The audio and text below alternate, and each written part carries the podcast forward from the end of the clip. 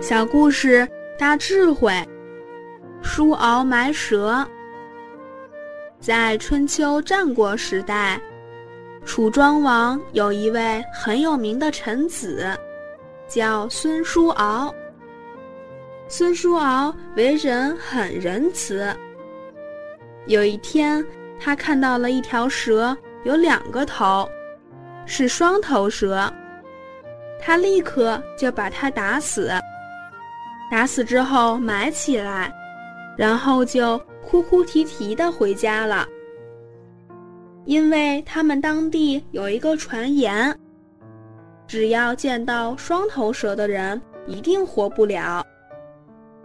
因此，他一见到这条蛇，就不希望别人再见到，所以把蛇打死之后埋好。但是他想到自己活不了，对父母不能尽孝了。